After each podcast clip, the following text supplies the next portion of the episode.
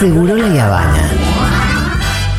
La mayonesa, bien generosa, en tu sándwich.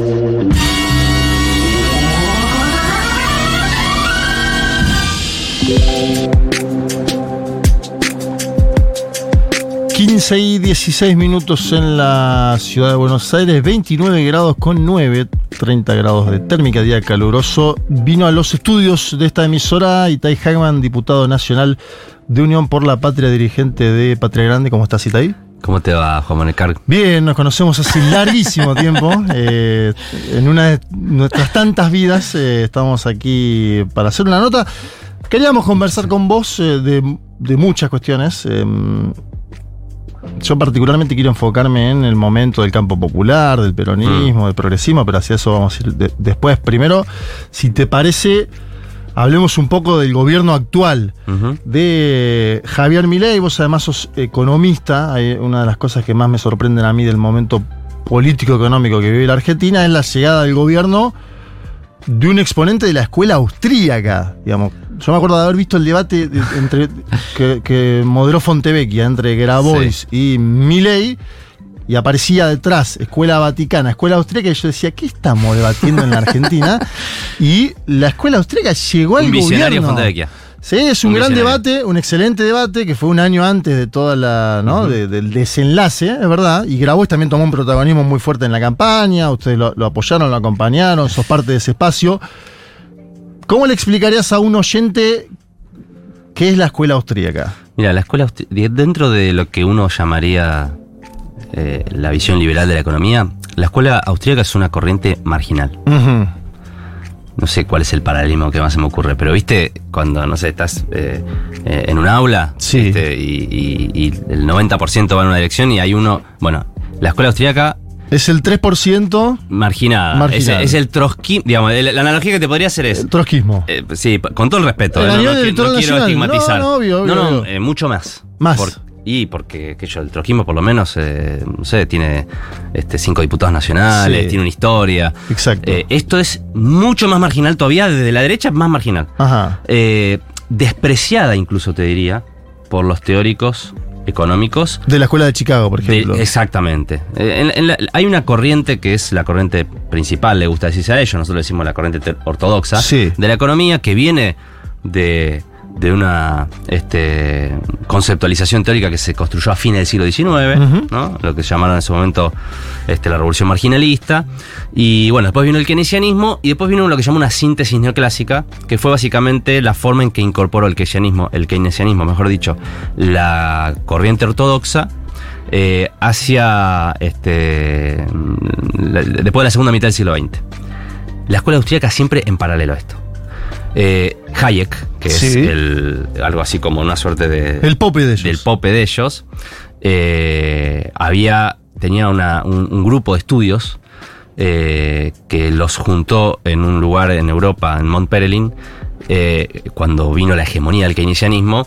Y juntó a un grupo de gente ultraliberales a decirles, mira, nosotros ahora vamos a tener que, fíjate, el tipo, un, tipo muy inteligente, dijo, vamos a tener que aguantar muchas décadas en minoría porque ahora viene la hegemonía de las ideas keynesianas, el Estado que tiene este, que tener un papel protagónico en la economía a través del gasto público, etc.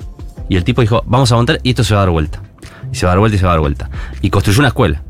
Eh, en realidad, Hayek es un punto intermedio entre la escuela austríaca y la teoría ortodoxa. Los austríacos postas son un tipo llamado Ludwig von Mises, este, eh, von Bromer, bueno, otros tipos que, menos conocidos, y después toda una corriente norteamericana, de la cual abrueba mucho mi ley. Este, eh, son todos los nombres de los perros de él, ¿no? Lo que estoy eh, mencionando. salvo Milton Friedman, que es más un, Chicago, que es este Rothbard, que es el que hace el vínculo entre esta teoría económica ultraliberal y la derecha más conservadora y reaccionaria de lo político. Que son dos puntos que a priori uno diría, no es obvio que estén juntos. Porque uno diría, si vos sos ultraliberal, podés ser desde lo moral un tipo recontra abierto. Sí, sí, a favor del aborto. Por ejemplo. no lo son. Bueno, y este tipo Rothbard es el que construye ese puente entre la teoría económica liberal y la ultraderecha conservadora en Estados Unidos. Es mezclar los dos, las dos cosas peores de los mundos, ¿no? De los dos mundos. Es una suerte de giro a la derecha del libertarianismo que se combina este, con, con las visiones más extremistas del punto de vista este, político. Eh, tan extremos son que ellos cuestionan. Vos fíjate el discurso de Davos de Milley. Sí, sí, claro. ¿El qué critica ahí? ¿Critica solamente al keynesianismo, al marxismo? No, no, critica la teoría ortodoxa, neoclásica. Cuando él dice no existen los fallos de mercado, el concepto de fallos de mercado no es un concepto de la heterodoxia económica, es un concepto de la teoría económica ortodoxa. Porque incluso la teoría económica ortodoxa considera que hay algunos resquicios en donde el Estado tiene sentido que ocupe un rol.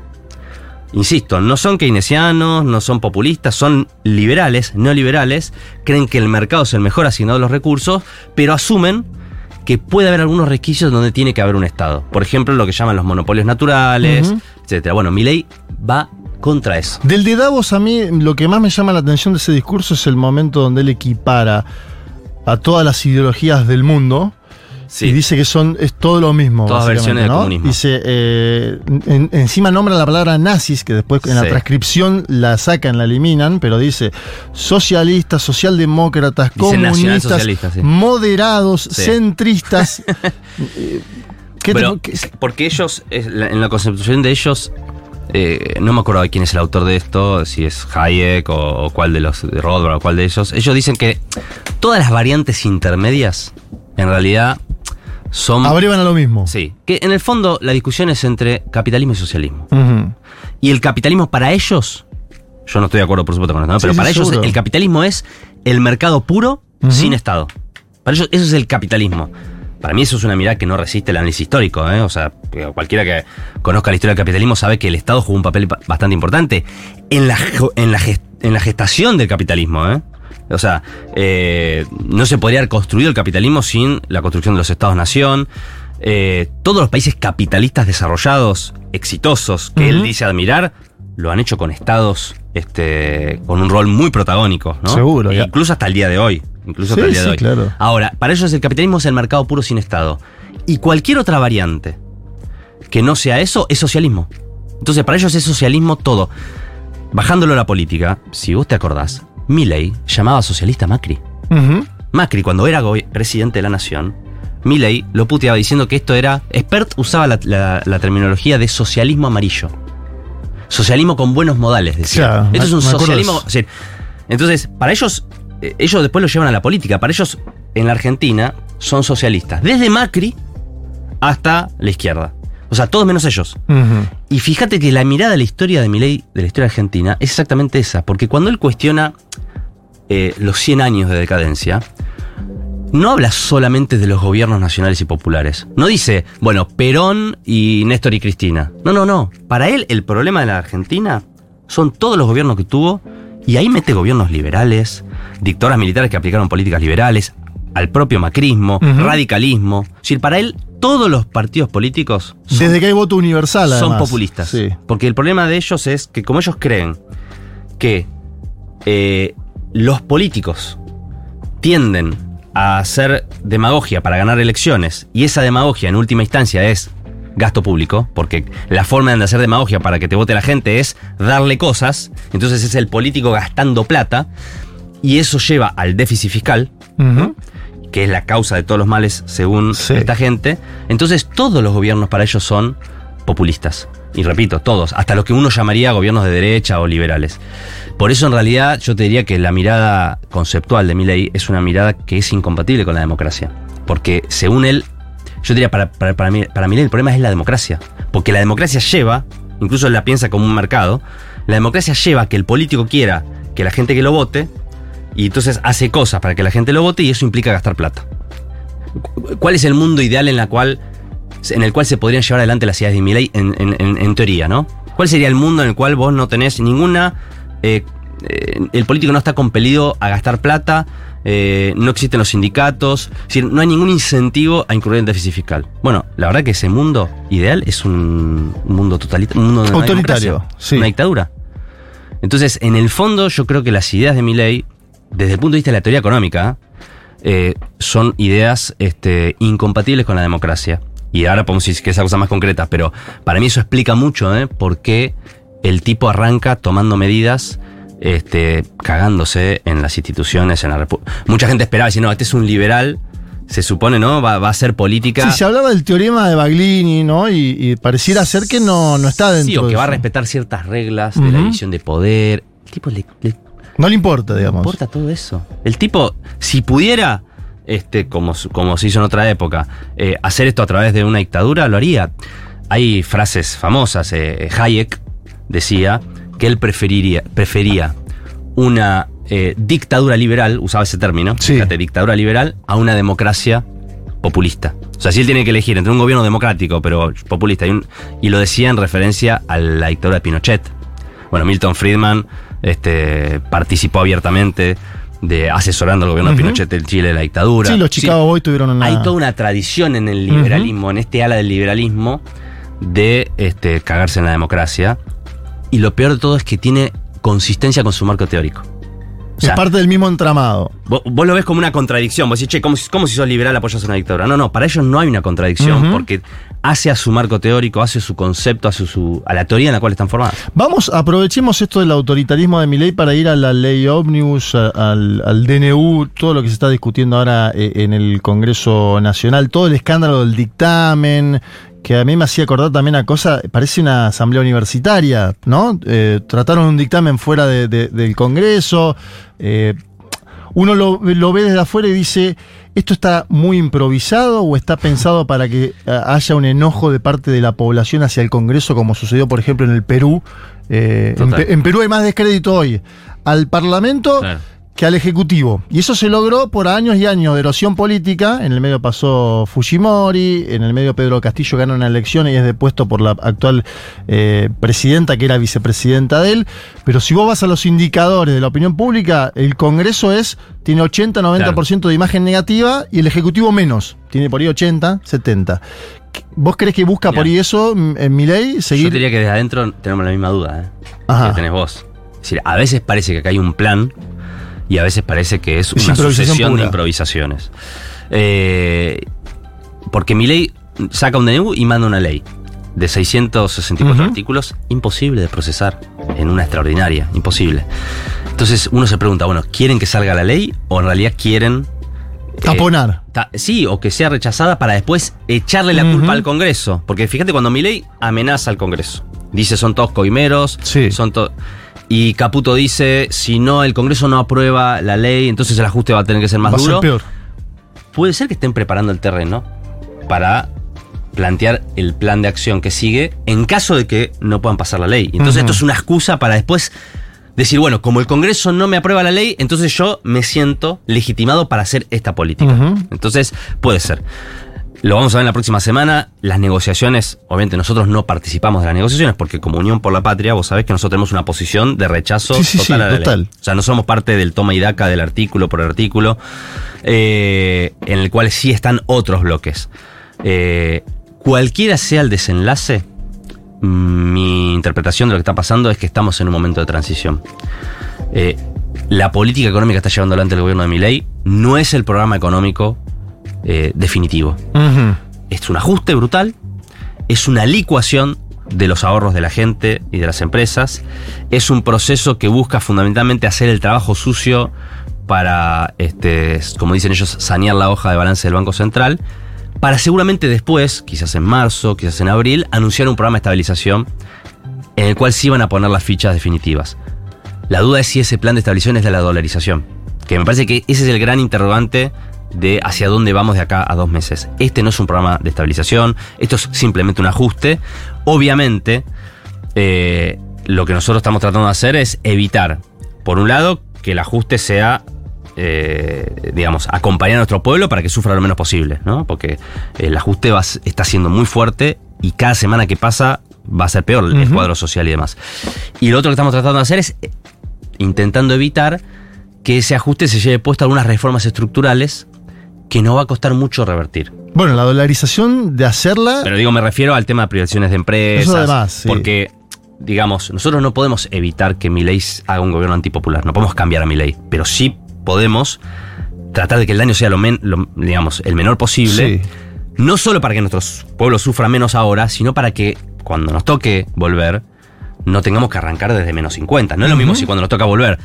Todas ¿Tenés las empresas del Estado. Claro, ¿tenés IPF o no tenés IPF? Exacto. Entonces también tiene que ver con eso, ¿no? Sí, eh, lo de IPF eh, yo creo que es como un límite Sí. total. De hecho, incluso en la propia negociación con esta, Sí, lo vos, vos lo llamabas oposición, no, la prensa lo llama oposición dialoguista. Pagni le puso el centrado, ¿no? Porque va una figura más de, de- de Brasil.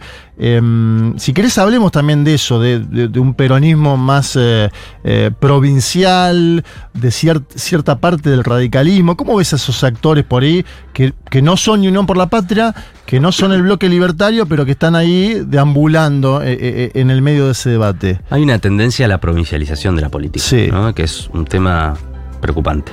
¿No? Si vos miras muchas provincias y donde parece ser que el negocio político es armar el partido provincial y desde ahí negociar con el poder central de turno, ¿no? Y abandonar cualquier perspectiva de proyecto nacional. Eh, más allá de que después esas fuerzas provinciales, algunas provienen del peronismo, otras provienen del radicalismo, Sí. pero esa tendencia a la provincialización, a mí me preocupa.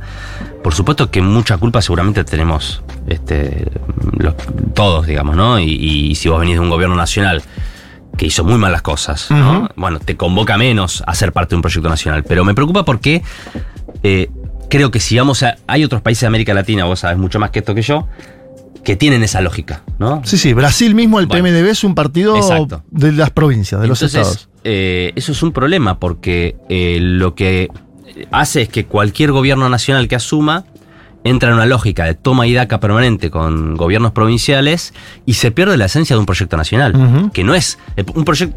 Yo defiendo una perspectiva federal para la Argentina, pero el federalismo no es eh, una negociación de salón entre una administración central y eh, líderes provinciales en toma y daca. Es tener un proyecto nacional, un proyecto federal, en el cual todos trabajamos en pos de un mismo objetivo y vamos equilibrando las particularidades de cada zona del país. A mí me preocupa esta suerte de fragmentación ¿no? de la política en la lógica provincial, eh, que además tiene como correlato, fíjate qué loco, eh, paradójico, desde el punto de vista del resto del país, que la política nacional termina siendo solamente la que se discute en el área metropolitana de Buenos Aires. Sí. Porque si todas las provincias están replegadas sobre sí mismas, el único lugar donde se hace política nacional es acá. Acá, digo, ac- acá cuando digo el AMBA. ¿no? El AMBA. Entonces, finalmente, ¿qué es lo que nos está pasando? Todos los presidentes de la nación, ¿no? Son del AMBA, en los últimos, digo, en las últimas décadas. Eh, bueno, es, es parte de la consecuencia de este fenómeno de provincialización que yo lo veo más bien negativo. Vamos al futuro del peronismo, campo popular. Sobre esto quiero eh, un momento largo, si querés, porque también eh, yo creo que lo que pasó en la elección de noviembre pasado fue tan contundente en términos numéricos que amerita también eh, un debate de lo que viene en definitiva. Y lo que viene son dos cosas. Una parte, el proyecto político eh, a futuro, esto tiene que ver con lo que deje mi ley, ¿no? Cuando, cu- cuando lo deje, lo que deje mi ley, digo, es si van a quedar empresas del Estado o no, si va a estar la Argentina dolarizada o no. Ecuador está dolarizada todavía hoy. Hubo gobiernos que quisieron modificar eso y no pudieron, Ujú. digo, como para marcar límites concretos de otros países. Es decir, es una marca que te queda indeleble por muchísimo tiempo y no, es muy difícil salir. Em, pero también el peronismo está en un momento de debate em, sobre orientaciones futuras. Em, ¿Cómo lo ves en primer lugar? Después, si querés, te pregunto más por, por algunos nombres en particular que me interesa eh, tu, tu opinión. Pero pintame un, primer panorama del movimiento nacional popular hoy, digamos. Lo que fue la experiencia de ustedes en la elección, Mira, que también es algo interesante para analizar. un- un- una buena elección de, de- de Juan Grabois dentro de lo que fue la primaria. ¿Cómo viste todo ese movimiento? A mí me parece que hay que el punto de partida es que venimos de una gran frustración que fue el gobierno del Frente de Todos. Ese es el punto de partida. En el 2019 todos nos entusiasmamos mucho. Sí. Eh, teníamos expectativas en lo que ese gobierno iba a hacer. Bueno, por distintas razones, y el balance obviamente da para largo, esa experiencia salió mal. No solamente salió mal la experiencia de gobierno, creo que también salió mal la experiencia de la coalición. Sí. O sea, esta idea de es un gobierno de coalición. Bueno, ¿cómo funciona esa coalición? ¿Cuáles son los mecanismos? ¿Dónde se toman las decisiones? ¿Quiénes participan?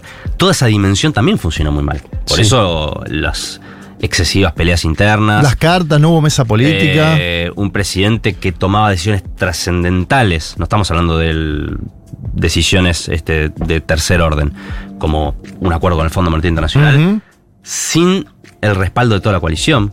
Yo, cu- cuando pasó eso, más allá de quién sin entrar en el debate sobre Sí. quién tenía razón, Sí, más sí, razón, menos razón, pero es, che, ¿cómo es que un tipo gobierna una coalición, es el, gobierno, el presidente de una coalición, él está convencido que hay que hacer un determinado acuerdo y piensa que él puede hacer ese acuerdo sin siquiera intentar una síntesis con el resto de la coalición?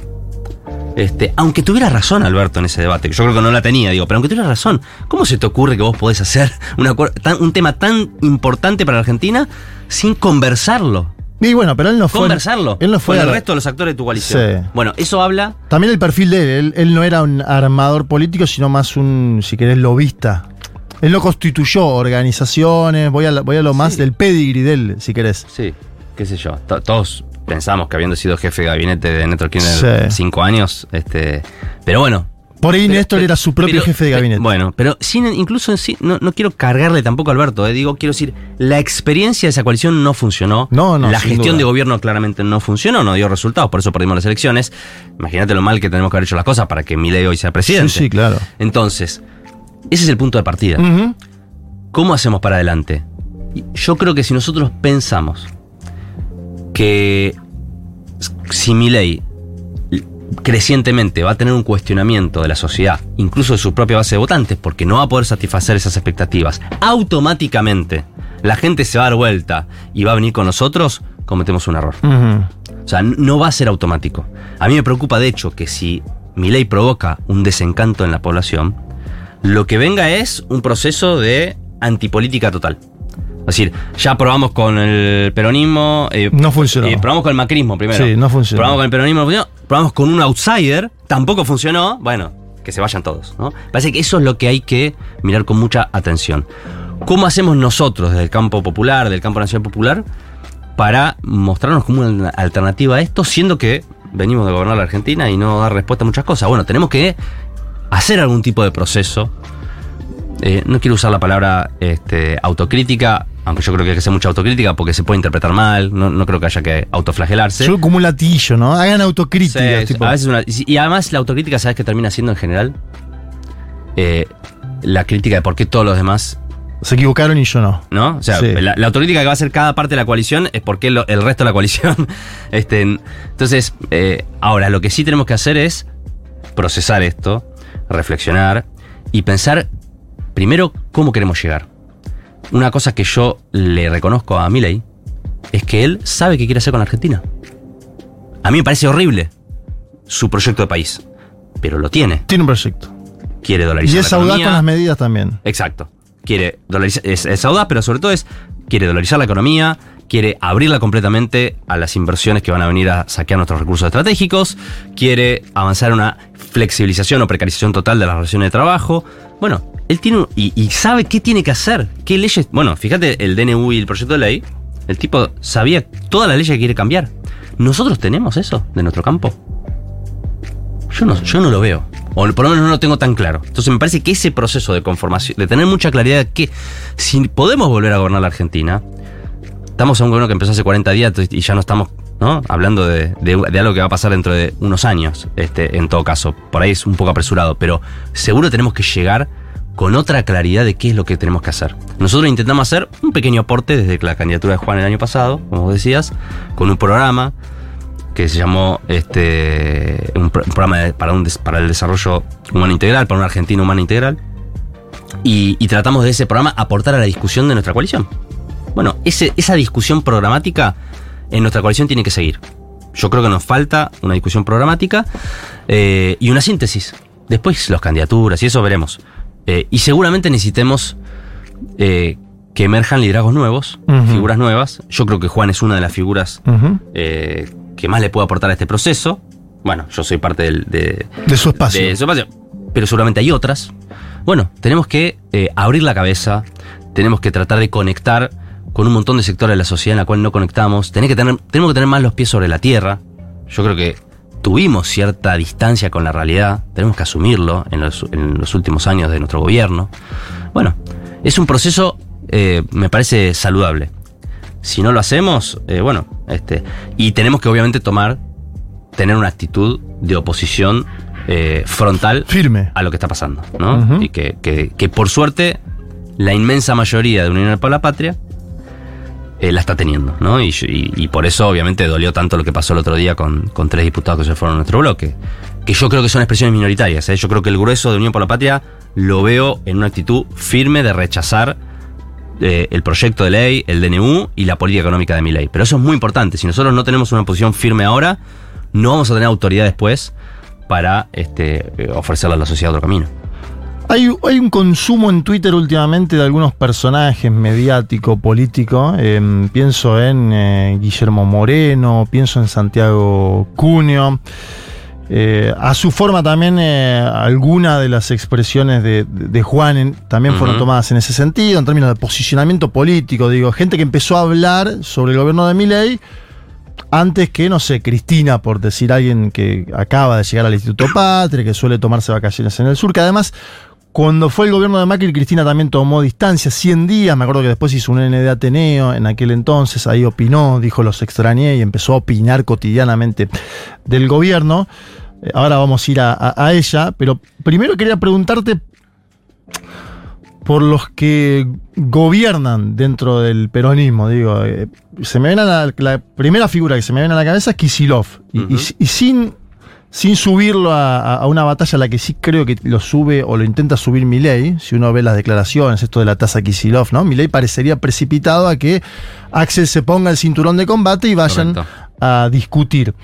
Aún así, Kisilov toma algunas medidas contracíclicas en términos económicos, como por ejemplo cuenta DNI, Ujú. em, que es favorable a un sector de la población, de la, no solo de la provincia de Buenos Aires, sino que se está utilizando también ahora en la ciudad autónoma de Buenos Aires. Es- Son descuentos cotidianos importantes para paliar el tema de la inflación. ¿Cómo lo ves a él en términos generacionales? Vos sos parte por ahí de la misma estructura generacional Sí. de él, lo conocés de la poco- universidad. más joven, pero- más joven vos, sos, eh, sí, 10, 15 Sí, años más joven, pero forman parte, si querés, del Ah, mismo... Axel, lo conozco hace mucho porque fue profesor mío en la facultad. Exacto. Eh, él podría hablar de la escuela austríaca también con mucha solvencia, porque este, yo cursé con él justamente una materia que se llama Historia del Pensamiento Económico. Claro. Eh, Y está doctorado en, en- en Keynes, él, y digamos. él Eso- hizo un, un- un libro, ¿Un libro? eh, bueno, su tesis doctoral, que Sí. después convirtió en un libro sobre una forma, una interpretación particular sobre la teoría de Keynes, desde la teoría del valor, pero eh, obviamente es un referente para nosotros ineludible desde el punto de vista generacional, eh, el punto de vista de su conducta también, ¿no? Eh, junto con muchos otros, Sí. en el peronismo y en el campo nacional popular.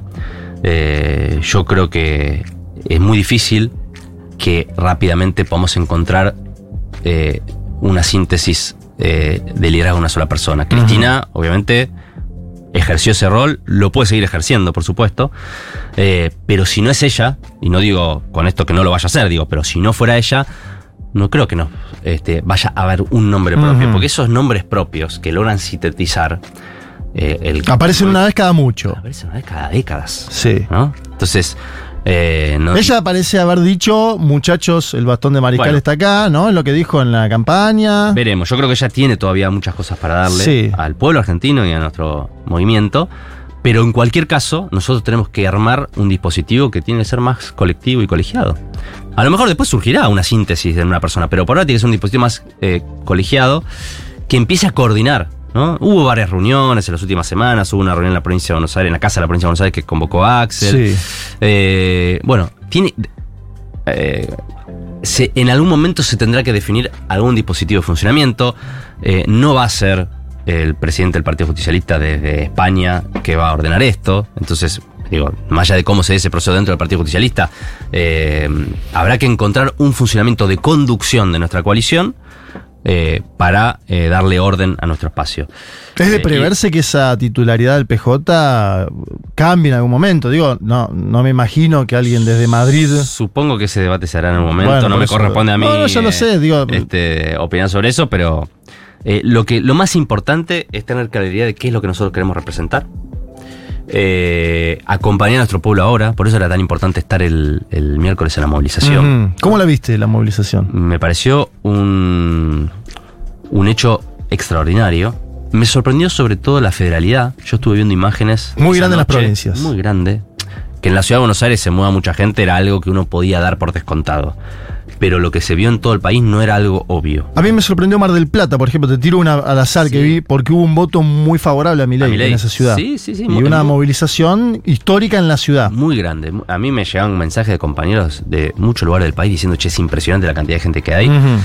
Eh, así que eso obviamente es alentador. Por supuesto que una movilización en sí mismo no es, es un hecho más de una batalla que es larga. A mí también me interesa transmitir este mensaje. La batalla contra el proyecto inhumano de Milei Ujú. es una batalla larga. No se agota en un paro, no se agota en una votación en el Congreso, la ganemos o la perdamos. Esto me parece muy importante porque eh, no es que si mañana perdemos la votación de la ley ómnibus y la ley sale, eh, perdimos, como tampoco es que si le volteamos la ley, mi ley está derrotado. Es una batalla más. Eh, yo daba el otro día un ejemplo. Cuando nosotros en diciembre del 2017 nos movilizamos contra la reforma previsional de Macri, que fue un punto de inflexión en su gobierno, Las famosas millones de toneladas que Bueno, dijeron. sí. Sí. pero fue un punto de inflexión. A partir de ese momento Sí, sí, me algo cambió en la sociedad. Él mismo lo dijo. Sí. Él mismo dice que es el punto de quiebre de su Ahora, yo te quiero recordar algo. La ley salió. No es que. El punto de inflexión no es que le volteamos la ley. De hecho, Macri sacó la ley. Si vos lo mirás desde el punto de vista legislativos, dirías Macri salió ganando ese día. Porque logró imponer la reforma previsional. Sí, pero no salió ganando. Porque esa, ese hecho empezó a generar las condiciones que después terminaron en el frente de todos, ganándole en el 2019. Entonces, no es que en una eh, votación legislativa se juega todo. Eh, son batallas. Algunas las vamos a ganar, algunas las vamos a perder, otras vamos a tener resultados parciales. Y esto es un proceso largo, porque estamos Ujú. frente a un gobierno que en principio uno tiene que suponer que va a gobernar este, cuatro años.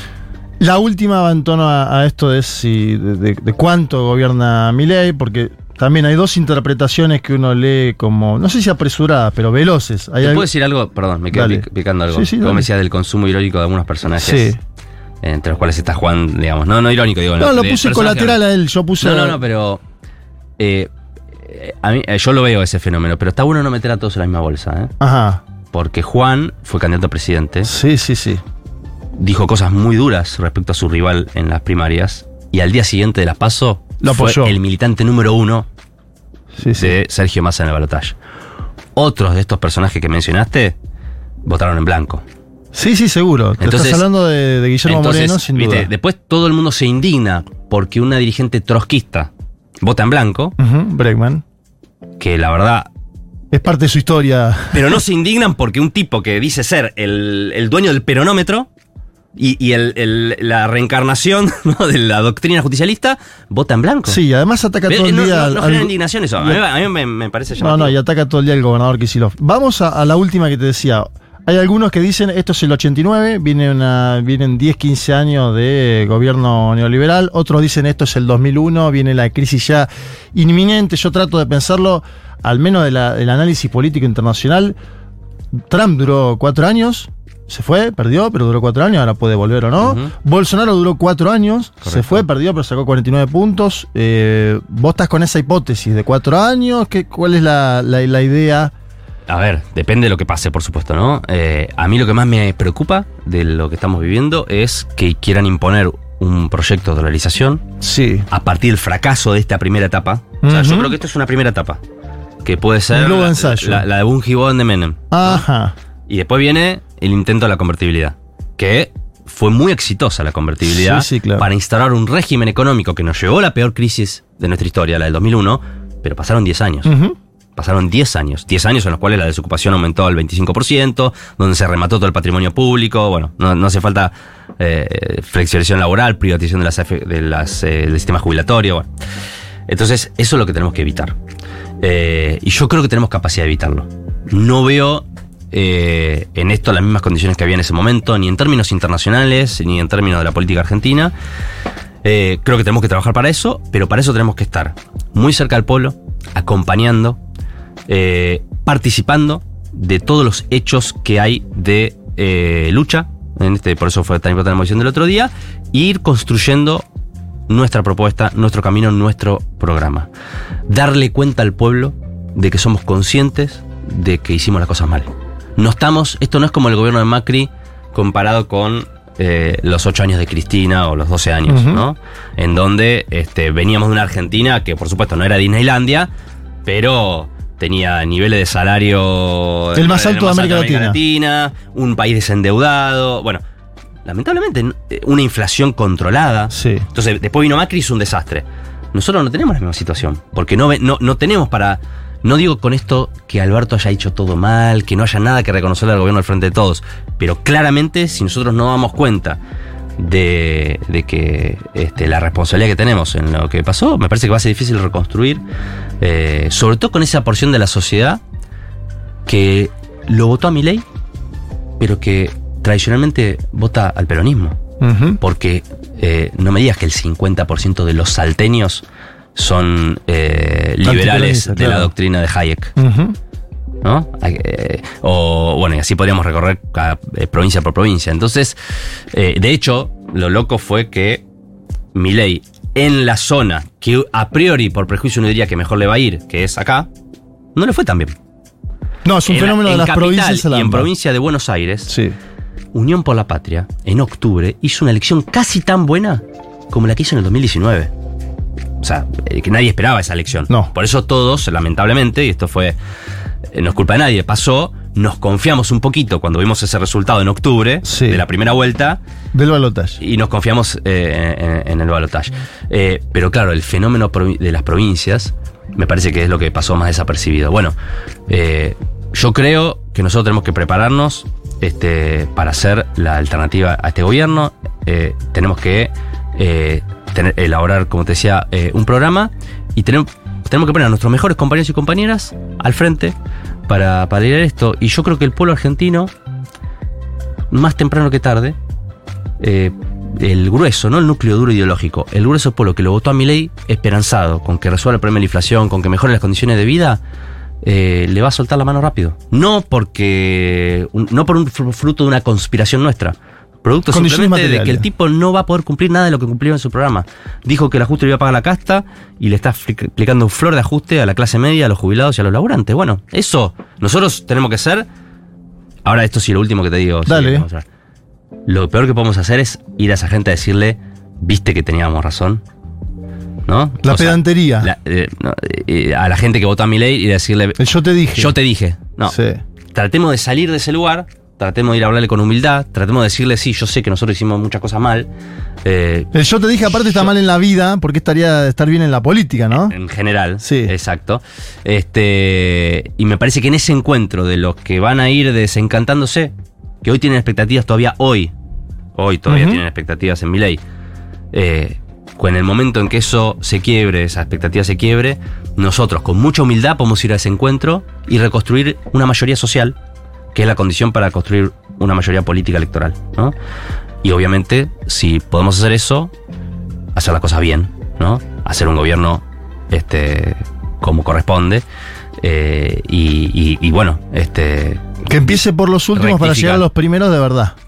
que muchas de las consignas que el Frente de Todos enarboló, que eran muy lindas Sí. y que nos entusiasmaban, hacerlas realidad efectiva, ¿no? Gracias, Itai Hagman, por venir a Segurola de verano. eh, y bueno, esperemos que no salga ni la ley ómnibus ni el, el DNU, que es lo más importante hoy. Vamos a- estamos trabajando para eso. Ahí está. Gracias.